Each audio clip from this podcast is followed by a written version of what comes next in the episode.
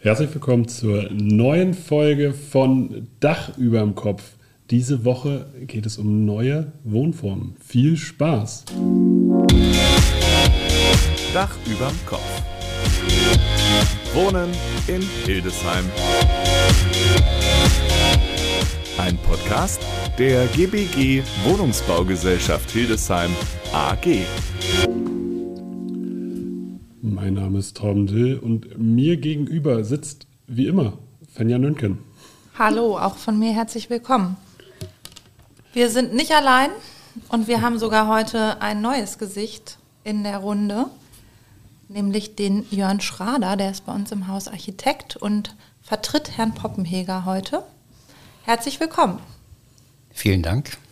Vielleicht magst du dich auch kurz vorstellen. Ja, wie Frau Nönken eben schon gesagt hat, mein Name ist Jörn Schrader. Ich bin in der technischen Abteilung der GBG angestellt und äh, kümmere mich im Wesentlichen um Planung und Umsetzung unserer Bauvorhaben. Sehr schön. Ansonsten haben wir noch Herrn Bäumann und Herrn Papala an Bord, wie gewohnt. Hallo. Hallo, moin moin. Die anderen mussten allerdings bei der Vorstellung immer etwas über sich erzählen, was noch niemand wusste vorher. Muss man das als Gast auch? Als Auf Gast, jeden Gast? Fall. Drei Dinge wollen wir wissen. Von mir. Ja. Die anderen noch nicht wussten, heißt die anderen hier im Raum oder die Weltöffentlichkeit? Sowohl als auch. Ja, über mich ein paar Worte, die noch keiner weiß oder kaum jemand. Ich bin seit äh, fast 30 Jahren mit meiner jetzigen Frau zusammen und immer noch schweineglücklich. Ich bin seit fast 40 Jahren Pfadfinder und auch deshalb immer noch sehr glücklich. Und ich habe vor zwei Wochen zwei Nächte im Wald geschlafen, ohne Zelt. Cool. Endlich mal jemand, der sich nicht ziert. Vielen Dank. Bitteschön. Wir reden heute über die neuen Wohnformen und ich würde sagen, wir stellen erstmal die Frage, welche Wohnform gibt es überhaupt? Genau, das können wir tun. Aber bevor wir das machen, sollten wir noch unsere Quick Answers Ja? ja, starten, auf jeden Fall. Tiny House oder Co-Housing? Tiny House, weil ich die Privatsphäre schätze. Herr Papalla, viel oder wenig Kontakt zu den Nachbarn? Oha, das ist, kommt auf den Nachbarn an und auf mich. nee, eher mehr Kontakt zu den Nachbarn. Weil es einfach äh, wichtig ist, gegenseitig zu wissen, was gerade los ist und auf sich so ein bisschen aufzupassen und miteinander zu, zu leben. Herr Bäumann, mobiles oder immobiles Zuhause? Auch das kommt drauf an. ne? Also immobiles Zuhause ist natürlich schon so der, der Anker, wo man sich dann äh, zu Hause immer wieder findet ähm, und die eigenen vier Wände mit dem ganzen drumherum. Andererseits ist natürlich äh, auch ganz nett, äh, wenn man auch eine gewisse Freiheit hat äh, und unterwegs sein kann, gerade mit einem Wohnmobil, wo man dann ja auch sein mobiles äh, Heim dabei hat und ähm, trotzdem eben frei ist. Sehr schön, haben wir doch wieder ein bisschen was gelernt über die Herren. Starten wir mit unserem Thema. Neue Wohnformen. Um das äh, zu besprechen, sollten wir tatsächlich die Eingangsfrage mal beleuchten. Welche Fo- Wohnformen gibt es eigentlich? Ja, es gibt ja das ganz klassische äh, Wohnen in einem Mietobjekt oder in einem Eigentumsobjekt, egal ob jetzt Häuschen, Haus oder Wohnung.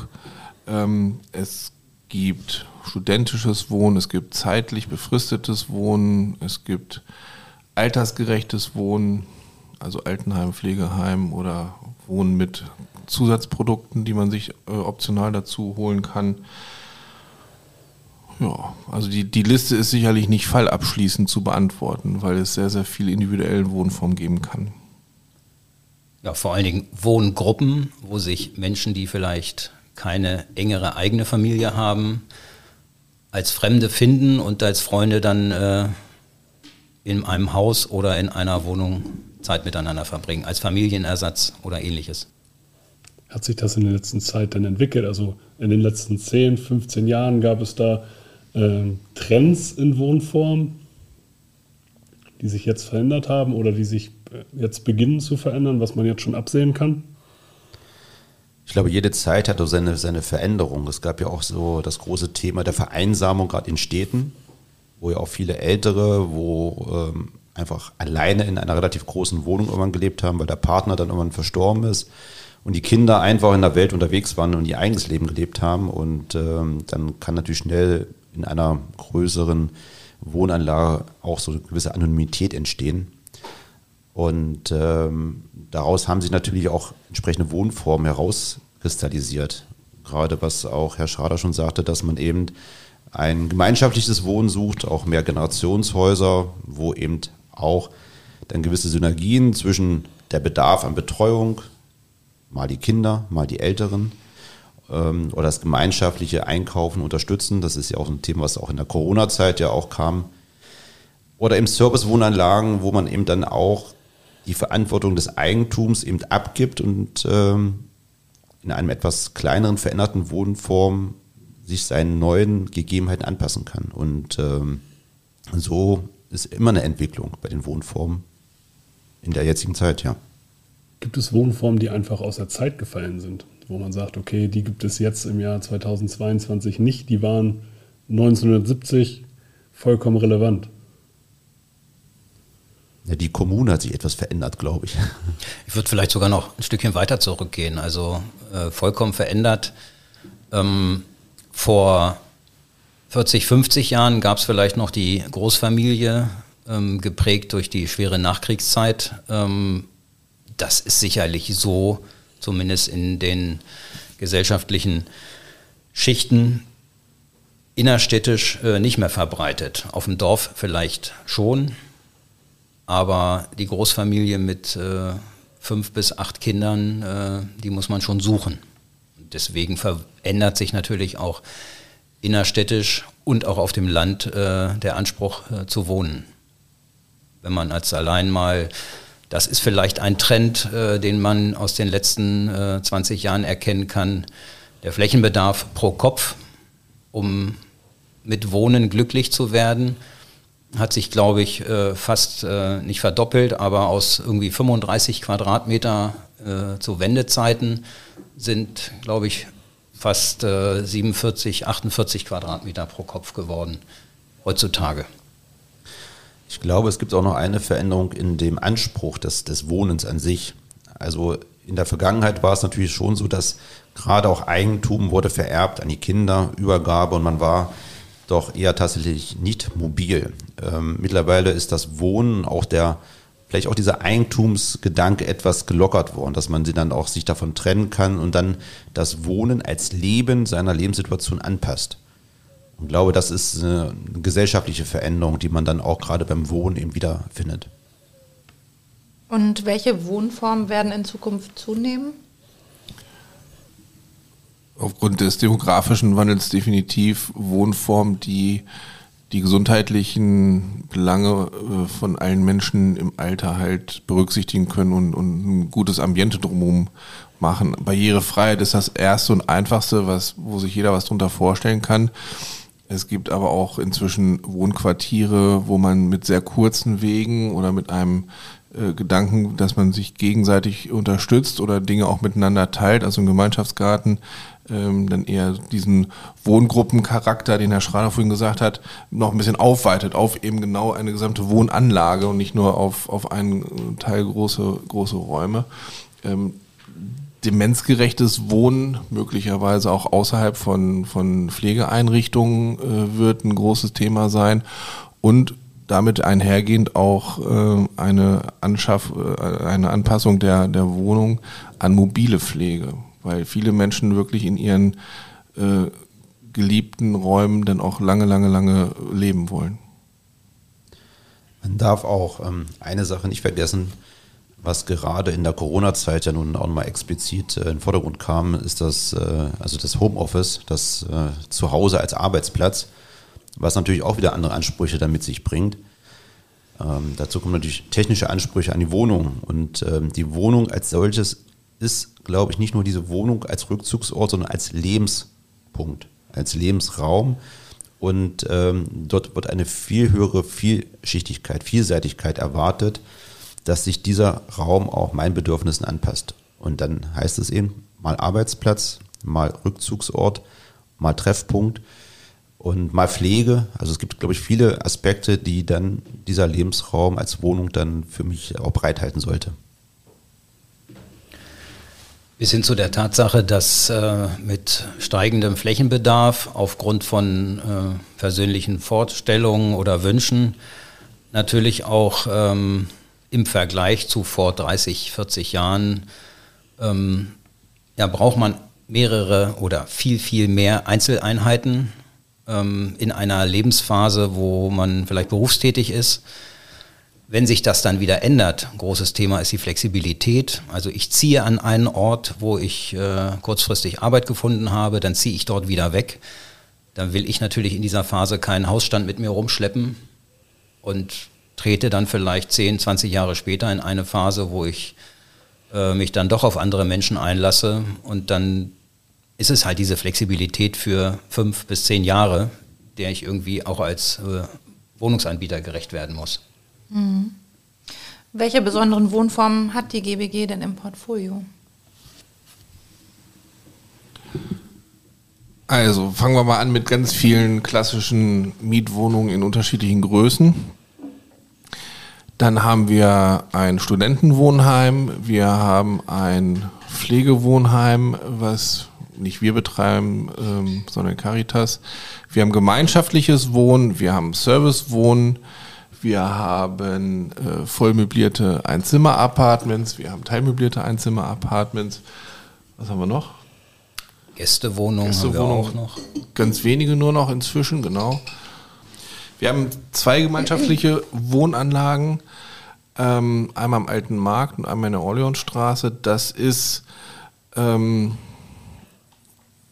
ja, eine rechtliche Form, also eine, äh, eine Gesellschaft bürgerlichen Rechts, ein GBR, wo unsere Mieterinnen und Mieter gemeinsam ähm, Dinge bewerkstelligen, gemeinsam zusammenleben, jeder in seiner Wohnung.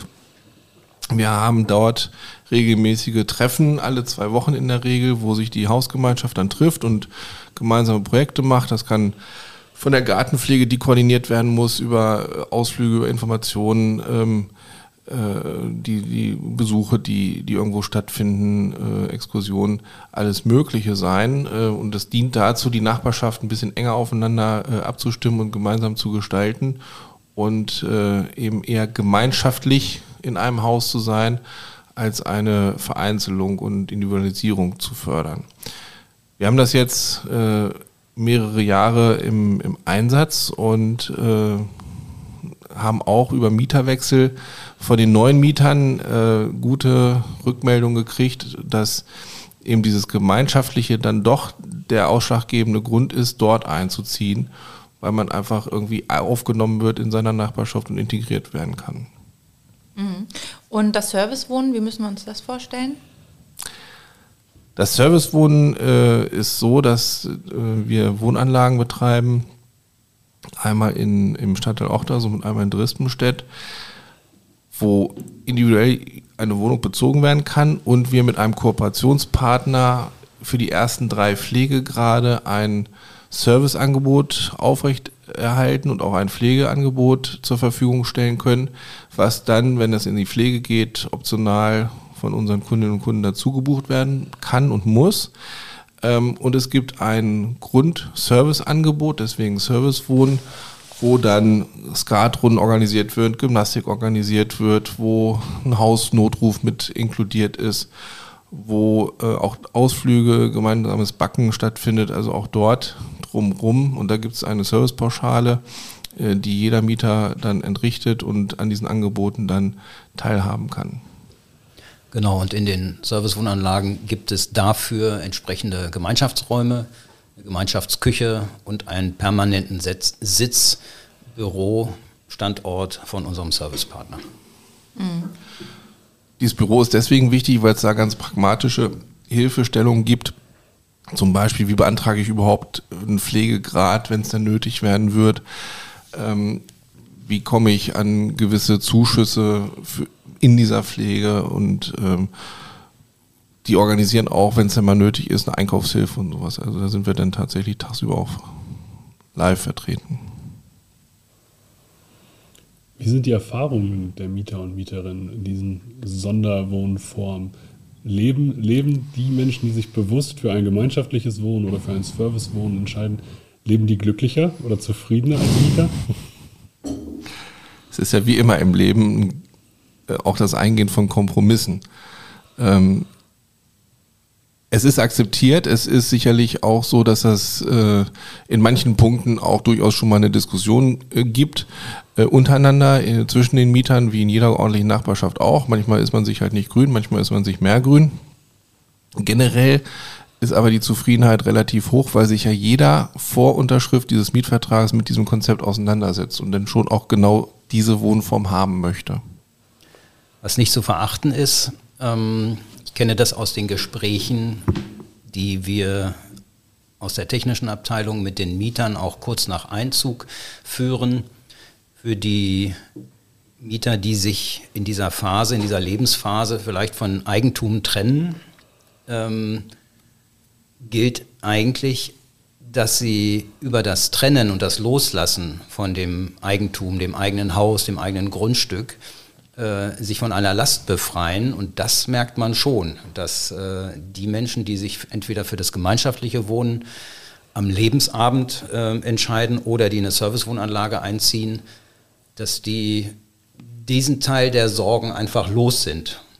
Ob man jetzt äh, sich nicht mehr um den Garten kümmern kann oder äh, Verwaltung und Grundsteuer beim Haus einfach zu viel werden, was auch immer. Also das kann man schon bejahen. Gibt es äh, einen Trend, den Sie jetzt schon absehen können, wie dem flexiblen Flächen zu, äh, also ich stelle mir immer eine Wohnung vor, die ich per App erweitern kann. Wenn ich einen zusätzlichen Raum brauche, äh, kann ich mir den für drei Monate anmieten und wenn ich den nicht mehr brauche, dann nicht. Das ist sehr einfach, weil den zusätzlichen Raum würden Sie Ihrem Nachbarn dann wegnehmen. Genau. ja.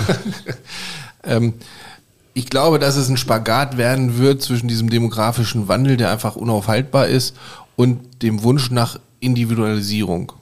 Also das erleben wir schon sehr äh, in den jüngeren Generationen, dass äh, in dieser Konsumgesellschaft äh, durchaus erstmal auch die, das Individuelle und, und das eigene Darstellen da ist und das eigene zurechtfinden und seht her, das ist meine Wohnung, seht her, ich lebe hier speziell. Ähm, und das gepaart werden wird mit, mit den altersgerechten Sachen. Äh, zum anderen ist es halt einfach auch so, wir haben eine ganze Reihe von ähm, Single-Haushalten oder alleinerziehenden Haushalten, also diese, dieses wirklich familiäre äh, Leben bis hin zu einer Großfamilie oder Mehrgenerationen Großfamilie, wie es früher auf Höfen äh, oder in, in großen äh, Mehrfamilienhäusern war, äh, das, das wird immer weniger werden. Und äh, ja, die Individualisierung versus altersgerecht ist, glaube ich, der Trend. Mittlerweile ist ja auch in Hildesheim ähm, das Thema Self-Storage oder Lagerraum äh, angekommen. Ob wir ähnliches bezogen auf das äh, per App nachbuchbare oder bottom-up, könnte man auch sagen, äh, nachbuchbare Wohnen ähm, vorübergehender Zeit ähm, realisieren lässt, das weiß ich nicht, aber vorstellbar wäre das sicherlich in Mehrfamilienhäusern über Gemeinschaftsräume oder Gasträume nachzudenken, ähm, die die Last der Hausgemeinschaft trägt. Und diese Last könnte dann über jemanden, der diesen Raum für sich alleine haben will, für drei Monate zum Beispiel, ähm, verringert werden, dass der dann sagt, okay, ich äh, nutze diesen Raum jetzt wirklich mal nur für mich und meine Gäste oder ein Freund, der mich zu suchen kommt oder eine Freundin, der kann dann drei Monate hier wohnen, völlig unkompliziert nachgebucht. Aber zu den vertraglichen Geflogenheiten kann ich hier nicht so viel sagen. Ist Baubar ist das alles. Cooler Gedanke Vermietbar auf jeden auch. Fall. Also ich glaube natürlich, dass äh, da ist sehr viel Idee und Anspruch auch bei den äh, Kunden auch da ist, äh, da viel mehr Flexibilität äh, zu erwarten und zukünftig. Allerdings wird es momentan daran scheitern, dass es eben kein Angebot dafür gibt. Also man muss natürlich immer sehen, ich brauche ja auch äh, ein gewisses Potenzial an Wohnungen oder die ich dann auch, äh, um mich auch zu verändern. Dadurch wird natürlich auch oftmals jetzt, muss man sich mit dem zufrieden geben, was man gerade hat. Und äh, diesen hohen Flexibilisierungsgrad können wir derzeit gar nicht erfüllen. Ich würde sagen, das ist eine überragende äh, Überleitung zum zweiten Thema. Auf jeden Fall. Ähm, gibt es Wohnformen, die die GBG gerne mal umsetzen würde, die es noch gar nicht gibt? Also wir haben ja schon ein breites, breites Spektrum an Wohnformen in unserem Portfolio und ähm, das ist natürlich gerade so dieses Thema, äh, könnte ich meine Wohnung auch temporär verändern von der Größe äh, zum Beispiel. Solche Ideen gab es ja auch schon mal. Wie lässt sich sowas überhaupt realisieren? Muss ich jetzt dem Nachbarn was, was wegnehmen oder kann ich Wohnraum so flexibel gestalten, äh, meinen Ansprüchen entsprechend?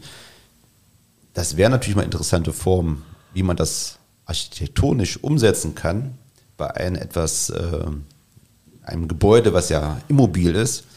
Ähm, das müsste man den Architekten fragen. Ja, auch über Containerlösungen und ähm, flexibles Auf- und äh, Abbauen ist da schon in der Vergangenheit nachgedacht worden, zumindest äh, national. Ähm, vielleicht nicht so sehr bei uns in Hildesheim, aber wenn, dann müsste es tatsächlich ein Modell sein, wie Herr Bäumann schon sagte, immobil. Und ich äh, eingangs oder zwischendurch schon mal erwähnte, irgendwo im Haus Gemeinschaftsräume unterzubringen, ähm, die tatsächlich dann auch, weil das sich auch für eine Wohnungsbaugesellschaft natürlich rechnen muss, die man gemeinschaftlich nutzen kann und die dann zur Verfügung stehen, wenn jemand sie braucht oder dahin zubuchen will. Das kann äh, vielleicht auch ein Abteil sein, äh, vielleicht nicht unbedingt ein Kellerraum, äh, aber die Schwierigkeiten, äh, an denen man in Deutschland bei solchen Dingen häufig äh, verzweifelt, sind natürlich äh, die Bauvorschriften, denn Brandschutz und nachbarrechtliche Belange gelten äh, auch für vorübergehend genutzte Ergänzungsräume. Herr Papala guckte gerade so, als würde er was sagen wollen. Stimmt. Ich stelle mir gerade so völlig aus dem hohlen Bauch was vor, was Tiny Housing und gemeinschaftliches Wohnen verknüpft mit dem temporären Anspruch, nämlich auch mal wieder wegziehen zu können und sein Haus mitzunehmen. Das ist ja bei Tiny Housing erstmal durchaus grundsätzlich möglich. Und dann für einen gewissen Anteil von, von Jahren oder Monaten Teil einer Gemeinschaft zu sein, hier Kontakt zu haben. Und wenn man dann beruflich sich verändert und weiterzieht, nimmt man sein Haus mit und zieht in eine andere Stadt und zieht wieder in so eine gemeinschaftliche Wohnanlage mit seinem Haus, mit seinem gewohnten Umfeld und kommt wieder in eine gute Nachbarschaft. Großes Problem innerstädtischer Natur ist natürlich einfach die Bevölkerungsdichte und der Flächenbedarf. Ähm, ein Tiny House kann ich nicht einfach ähm, mit dem Kran ins äh, achte Obergeschoss stellen. da braucht es noch ein bisschen Vorlauf. Wenn man auf dem Land genügend Fläche hat und äh, die Bereitschaft auch bei den Gemeinden und den Landwirten, die vielleicht Flächen haben, ähm, da ist. Im Moment muss man die halt noch suchen. Dann ist das sicherlich eine Wohnform, äh, die immer mehr Freunde findet und auch Nachahmer, aber innerstädtisch äh, sicherlich einfach an den, an dem Flächenbedarf und an den Bedürfnissen eines jeden Einzelnen scheitert. Denn wo ich ein Häuschen hinstelle, brauche ich auch einen Schmutzwasseranschluss. Was sich in den letzten Jahren auch schon entwickelt hat, wo wir auch ganz äh, stark dran arbeiten, ist natürlich die Quartiersentwicklung. Und ich glaube, dass da auch in der Zukunft noch viel mehr passieren wird. Gerade wenn es um Nutzenverhalten für bestimmte äh, Dinge sind, wie Mobilität, Thema Carsharing, Thema Einkaufen, Thema äh, gemeinschaftliche Nutzflächen, auch die Verbindung Arbeit und Wohnen. Ähm, man kann natürlich in Quartieren noch gezielter bestimmte Interessen und, und äh, Möglichkeiten anbieten, die man sonst vielleicht nicht hat, wenn man einzelne Häuser hat. Also diese Einheiten etwas größer fassen, gerade von der Betrachtung, auch Thema, ähm, was uns ja heute jeden Tag trifft, äh, Energiekosten, wie kann ich zum Beispiel Quartiere auch besser noch optimieren, wenn ich da auch ansetze. Und von daher ist, glaube ich, das ein Punkt, wo wir uns in der Zukunft noch mehr, noch intensiver mit beschäftigen werden, was wir natürlich auch schon viele Jahre tun. Das ist, glaube ich, auch ganz erfolgreich, aber da wird auch noch viel passieren. Und dort kann man dann auch sehen, kann ich meine Wohnung innerhalb eines Quartiers auch einfach wechseln. Von der Zweizimmer zu Dreizimmer? Gehe ich in eine betreutes Wohnen? Gehe ich in eine, eine Pflegeeinrichtung? Warum muss ich denn immer gleich komplett mein Umfeld aufgeben, nur weil meine Lebenssituation sich jetzt verändert hat? Und ich glaube, das wird ein Trend sein, um diesem Anspruch, Individualität, aber auch Machbarkeit irgendwo etwas entgegenzusetzen oder was anzubieten.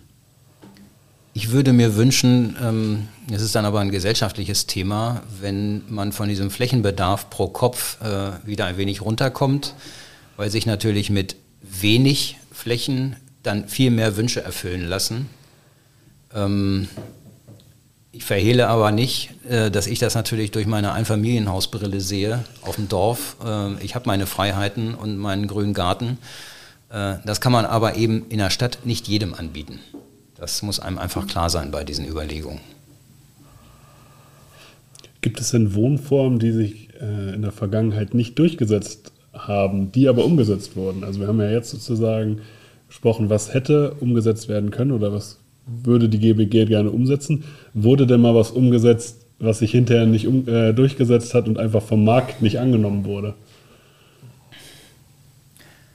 Ich denke, vieles regelt der Markt, ähm, wie in der Wirtschaft, auch der Wohnungsmarkt selbst. Aber wenn man zu viele Menschen auf einen Fleck setzt und äh, über Hochhaus und viele äh, Hauseingänge sogenannte Wohnmaschinen baut, gibt es irgendwann massive soziale Probleme, weil die Menschen sich ähm, einfach zu dicht auf der Pelle sitzen sodass sich diese Probleme dann, wenn sie irgendwann öffentlich werden, ähm, ja, durchsetzen und nur noch ganz schwer, nämlich durch das möglicherweise Auflösen eines Quartiers oder den Rückbau eines Gebäudes lösen lassen, weil sich sowas natürlich über die sozialen Probleme dann auch verfestigt, generationenübergreifend.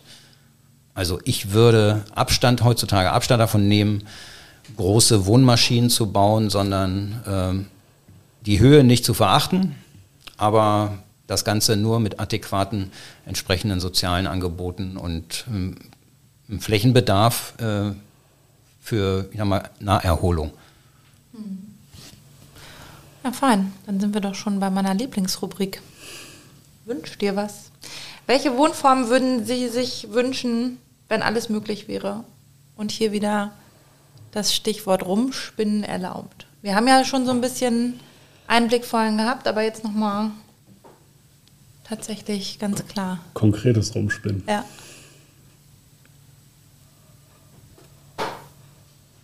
Also das Thema Carsharing, Uber und Co. ist ja auch in aller Munde. In Hildesheim noch nicht so ganz angekommen, aber kostenloses Mitwohnen bei Fremden, ohne dass man Angst haben muss, dass einem etwas gestohlen wird, fände ich schon sehr interessant. Es scheitert vermutlich dann immer an der Privatsphäre von einem selbst oder derjenigen, die man dann gerade in dem Moment besucht. Aber einfach ein bisschen mehr Distanzlosigkeit auf der einen Seite ähm, würde dem Ganzen vielleicht ganz gut tun. Mhm. Spannend. Herr Papalla ist komplett Gedanken verloren. ja, weil ich, weil ich überlege, wie ich gerne wohnen wollen würde, wenn ich aus irgendwelchen Gründen nicht mehr in meinem Haus leben kann. Und was ich dann wirklich bräuchte. Und da, da denke ich die ganze Zeit wirklich an, an die Idee von vorhin mit diesem Tiny Housing und, und einfach mal weiterzuziehen, wenn es dann einfach irgendwie langweilig wird. Und dann, dann habe ich gerade, und das, da kam das Gedankenversunkene, wo unterscheidet sich eigentlich Tiny Housing in dieser Idee von Dauercampen? Gar oh nicht. ja, doch, ich glaube schon. ganz massiv mit Wasser, fließend Wasser. Äh, Gibt es beim Camping Bad. auf? Kann man anschließen? Gibt es? Im Schauen Zelt aber nicht. Es gibt ja nur noch, es gibt ja nur noch ganz wenige Zirkusse, ne? oder zumindest kriegt man das auch nicht mehr so richtig mit. Aber ich glaube, das Leben in einem Zirkuswagen kommt äh, dem schon ziemlich nahe. Und äh, Herr Papalla, also es gibt ein Lied, ich möchte mit einem Zirkus ziehen. Genau. Mit vielen bunten Wagen. Also irgendwann mit das, Mitte 70. Äh, Hat eine leicht melancholische Note, aber ähm, es ist ein Experiment wert. Also ich hätte noch eine ganz andere Idee für mich, also jetzt ohne, dass wir jetzt einen Wanderzirkus jetzt hier gehen. Ähm, also ich würde gerne zentral in der Innenstadt wohnen, komplett begrünt, tagsüber ganz viel los, viele Menschen drumherum, nachts natürlich die totale Ruhe und ähm, nach Möglichkeit vielleicht die Nachbarn sogar aussuchen können. Nein, ähm, einfach doch so, ein- so ein Umfeld zu haben, wo eben diese, diese Nähe zur Stadt, diese positiven Effekte der Stadt sich vereinen mit der äh, Idylle der Natur und das Ganze natürlich auf nach bedarfsgerechten Raum, den ich mir gerade in dem Moment vorstelle. Und es regnet nur von 9 bis 12 und von äh, 13 bis 17 Uhr, damit man in der Freizeit immer Sonne hat. Ja, also idealerweise regnet es in dem Moment, wenn ich schlafe. Das wäre ideal. Ich würde eher noch darauf eingehen, wie Sie die Nachbarschaft auswählen wollen, nach welchen Kriterien. Naja, es ist ja so, dass sich das ja auch äh, nach dem Bedarf so ein bisschen des eigenen Lebenszyklus so ein bisschen anpasst. Ne? Also es gibt ja Zeiten, da möchte man ja vielleicht auch eine, ähm, ja, paar Inspirationen haben, dass man halt äh, für neue Dinge offen ist. Manchmal möchte man vielleicht eher das ruhige Umfeld, manchmal ergänzende Menschen. Also eine gewisse Vielseitigkeit und äh, Menschen, die natürlich einem das ganze Leben etwas von allen Seiten was Neues auch präsentieren können. Also es ist ja, nichts ist ja langweiliger als Eintönigkeit. Also von daher, Und die Sympathie muss stimmen, oder? ja, das ist ja die Voraussetzung dafür. Ne? Ich finde die, die Formulierung ergänzende Menschen total herrlich. Sind das dann handwerklich begabte Menschen, die man, wenn ja, ich, ich, ich brauche jemanden, der das und das kann, der auch noch hilfsbereit ist und das freiwillig tut? Also wenn sie mal einen Zirkus brauchen, ne? Naja, ich sage ja natürlich, das muss natürlich erstens auch natürlich auf Gegenseitigkeit. Also das, ich finde, dass dieses, dieser gemeinschaftliche Gedanke, ob man das, das hat man in seinem Leben ja öfters mal. So, Es fängt ja auch so an. Man ist ja, als Kind ist man ja auch sehr auf, auf äh, Kontakte aus, später als im Studentenwohnheim. Später geht man in die Servicewohnanlage, wo man auch wieder Kontakte sucht. Also es ist, es ist ja so, dass der Mensch ja nicht dafür gemacht ist, alleine zu sein. Und er braucht ja diese kulturellen Austausch, die sozialen Kontakte. Ansonsten ist es ja so wie so eine Blume, die dann eingeht ohne Wasser. Also das ist für einen Menschen, glaube ich, sehr wichtig. Und diese sozialen Aspekte, auch beim Wohnen, die sind bei all den Dingen, die wir ja hier gerade besprochen haben, irgendwo spielen ja mit rein. Und von daher fände ich das schon sehr äh, erfrischend, eine sympathische Nachbarschaft zu haben. Also ich finde, so gut wie heute wurde hier noch nie rumgesponnen. Das ist doch mal die eierlegende Wollmilchsau, die Herr Bollmann sich hier wünscht. Wir hätten ja Potenziale in der Innenstadt, also von daher, vielleicht kann man die ja ausschöpfen. Viele ergänzende Menschen. Auf jeden Fall. Und ich glaube, das ist auch tatsächlich äh, ein Thema, über das wir in Zukunft auch nochmal sprechen. Wie wird sich Stadt verändern? Das ist äh, definitiv etwas, was auf unserer Agenda steht. Gibt es denn für die Folge 8 schon ein konkretes Thema? Also tatsächlich denken wir darüber nach, über Klimaneutralität zu sprechen, aber ich möchte das hier noch nicht versprechen. Wir werden es sehen, hören. Dann bedanke ich mich an dieser Stelle für Ihre Zeit Ja, danke auch. Sehr gerne. und äh, freue mich, wenn alle wieder reinhören.